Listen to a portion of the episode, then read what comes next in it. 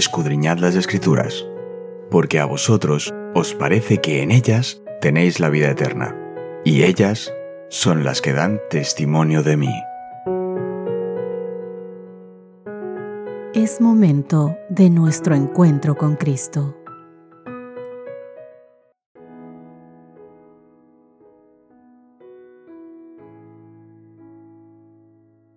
Hola, hola, ¿qué tal mi querido amigo? Dios te guarde. Un lindo lunes para todos ustedes.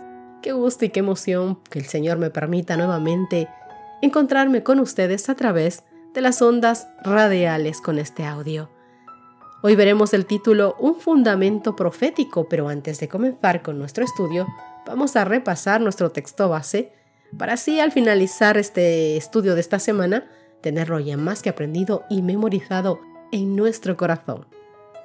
Lucas capítulo 24, verso 44 dice, Estas son las palabras que hablé cuando estaba aún con ustedes, que era necesario que se cumpliese todo lo que está escrito de mí en la ley de Moisés, en los profetas y en los salmos.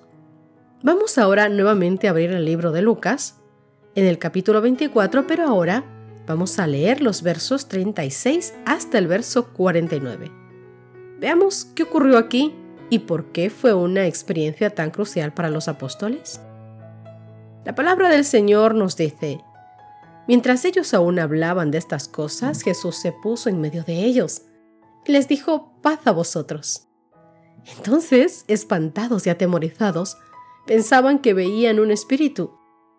Pero Él les dijo, ¿por qué estáis turbados? Y vienen a vuestros corazones esos pensamientos. Mirad mis manos y mis pies que yo mismo soy. Palpad y ved. Porque un espíritu no tiene carne ni tiene huesos, como veis que yo tengo. Y diciendo esto les mostró las manos y los pies. Y como todavía ellos de gozo no lo creían y estaban maravillados, él les dijo, ¿tenéis aquí algo de comer?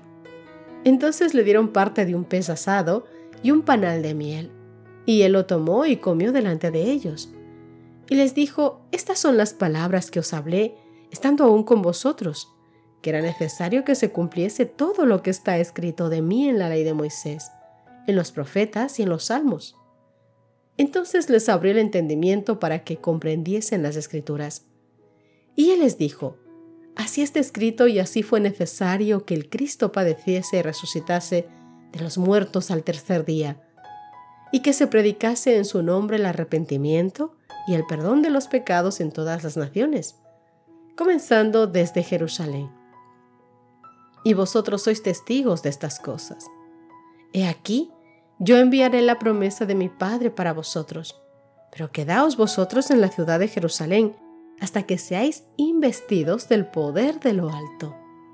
Queridos, es interesante que al principio los discípulos no creyeran por miedo Luego, después de ver a Jesús y comprobar que realmente estaba vivo, no creyeron por gozo.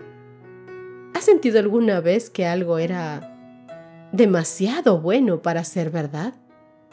Esta fue la experiencia de los discípulos y de los demás en el aposento alto. Sin embargo, mis queridos amigos, si Jesús, nuestro amado Jesús, los hubiera dejado únicamente con esa experiencia, al marcharse, la fe de todos estos probablemente no habría perdurado. Con el tiempo la fuerza de la experiencia podría haberse desvanecido. La olvidarían o incluso empezarían a cuestionarla.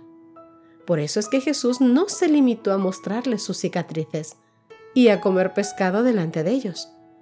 En lugar de eso los llevó a la palabra y les mostró el fundamento profético de su obra y de su ministerio.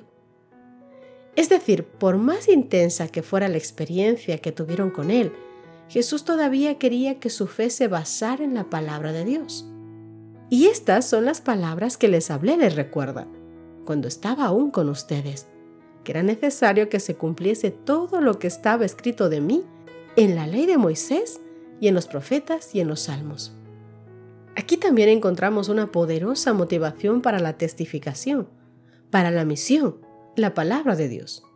Jesús sabía que para consolidar la experiencia de aquellos discípulos era necesario comprender por qué había tenido que morir y qué significaba su resurrección.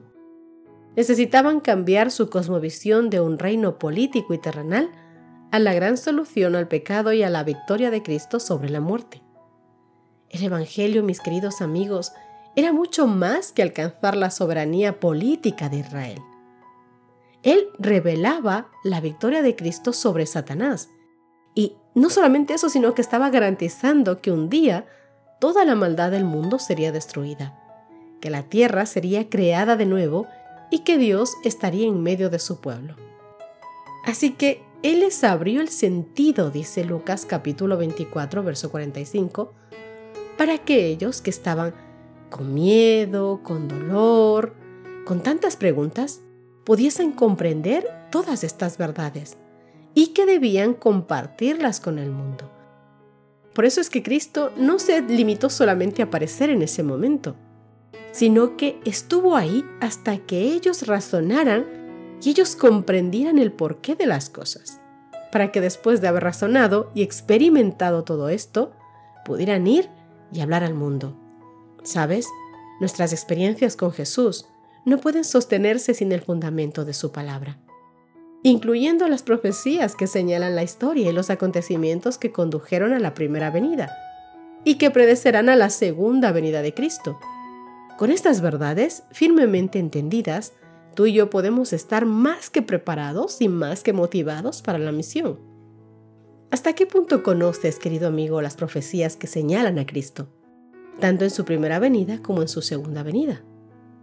Especialmente en los últimos días, ¿por qué debemos estar cimentados en la palabra de Dios, incluyendo las profecías, y por qué es tan crucial comprenderlas, especialmente para la misión?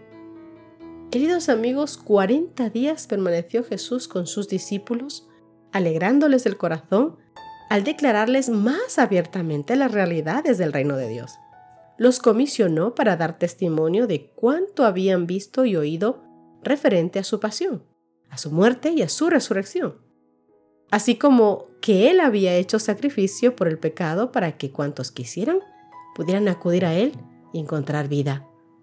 Con fiel ternura les dijo que serían perseguidos, que pasarían momentos angustiosos, pero que hallarían consuelo en el recuerdo de su experiencia y en la memoria de las palabras que les había dado les dijo que él había vencido a las tentaciones de Satanás y que había obtenido la victoria por medio de pruebas y sufrimientos. Ya no podría Satanás tener poder sobre él, pero los tentaría más directamente a ellos y a cuantos creyeran en su nombre. Sin embargo, también podrían ellos vencer como él había vencido. Jesús confirió a sus discípulos el poder de obrar milagros diciéndoles que aunque los malvados los perseguirían, Él enviaría de cuanto en cuanto a sus ángeles para poder librarlos. Y nadie podría gritarles la vida hasta que su misión fuese cumplida. Entonces podía ser que se requiriese que sellasen con su sangre los testimonios que hubiesen dado. Queridos amigos, aquellos en cuyos corazones mora Jesús por la fe, han recibido realmente el Espíritu Santo.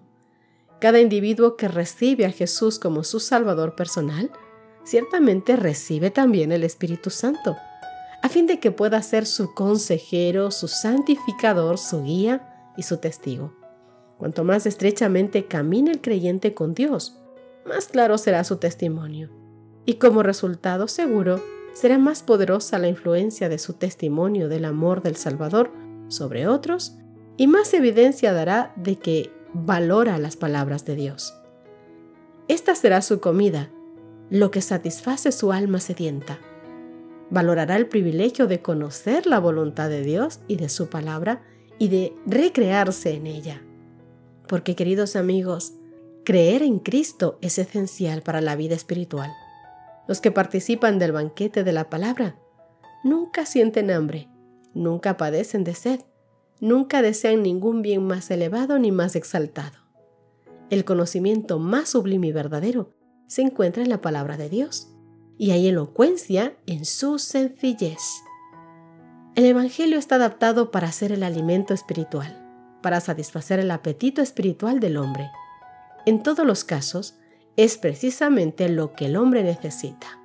Mi querido amigo, qué bonito es poder estudiar la palabra del Señor, conocerla, entenderla y que ésta nos cause gozo en el corazón. Y que habiendo comprendido, entendido y vivido ese gozo, podamos nosotros hacer que el mundo también lo viva. Y es que nadie que haya tenido una experiencia con el Señor, que haya conocido al Señor, puede quedarse callado. Nadie. Cuando nuestro corazón está rebosando de amor por alguien, se rebosa, rebasa. Y es totalmente imposible que uno no pueda compartir lo que ha creído.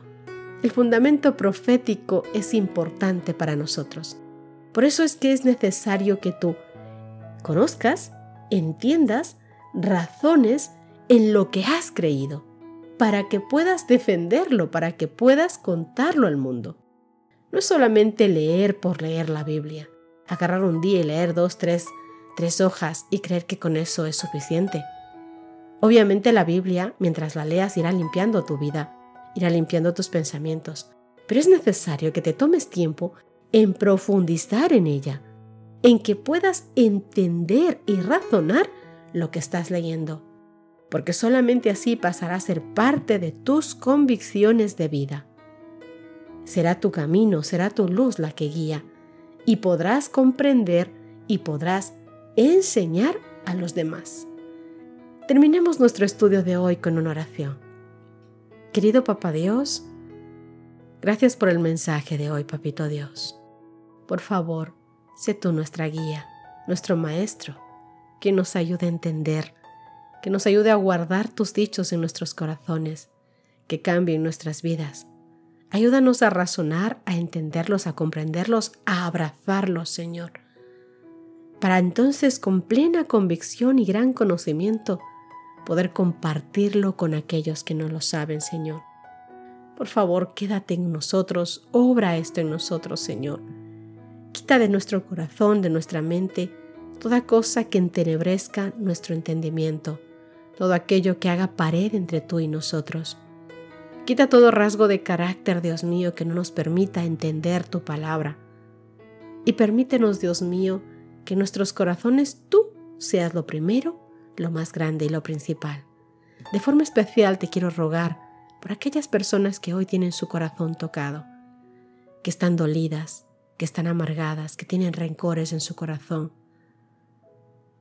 Por aquellas personas que tienen tristeza en su corazón porque sus sueños están rotos, porque alguien que llegó a sus vidas les hizo mal y no bien. Cura, Señor, sus vidas. Cura, Señor, su corazón y su entendimiento, que puedan acercarse nuevamente a ti. Te pido por aquellos que han estado y que ahora no están en tu pueblo, para que puedan volver a tener un encuentro contigo que vuelvan a casa todos aquellos hijos pródigos, Señor. Te ruego por los que estamos, para que no creamos que estamos firmes, sino que siempre mantengamos nuestra mirada atenta a tu brazo poderoso. Que siempre, Señor, estemos confiados en ti y no en nuestro propio conocimiento en nuestra experiencia como cristianos. Que siempre seas tú, siempre, siempre seas tú, lo primero, lo más grande y lo principal, Señor. Quédate, oh Dios, con nosotros. Quédate, papito, por favor, y cuídanos. Guárdanos tras de ti. Defiéndenos del enemigo, por favor. De ti tenemos gran necesidad, papito Dios. En tu dulce nombre te ruego todo esto, en el dulce nombre de Cristo Jesús, Señor nuestro. Amén y amén. Mi querido amigo, que Dios esté en tu vida de una forma tan firme que nada que pueda moverte el piso en tu vida te aleje de Él, sino que al contrario, tu fe esté tan cimentada en Cristo que todas las cosas que te pase te acerquen más a Él en lugar de alejarte. Dios te guarde y nos encontramos mañana. Gracias por acompañarnos. Te recordamos que nos encontramos en redes sociales. Estamos en Facebook, Twitter e Instagram como Ministerio Evangelike. También puedes visitar nuestro sitio web www.evangelike.com.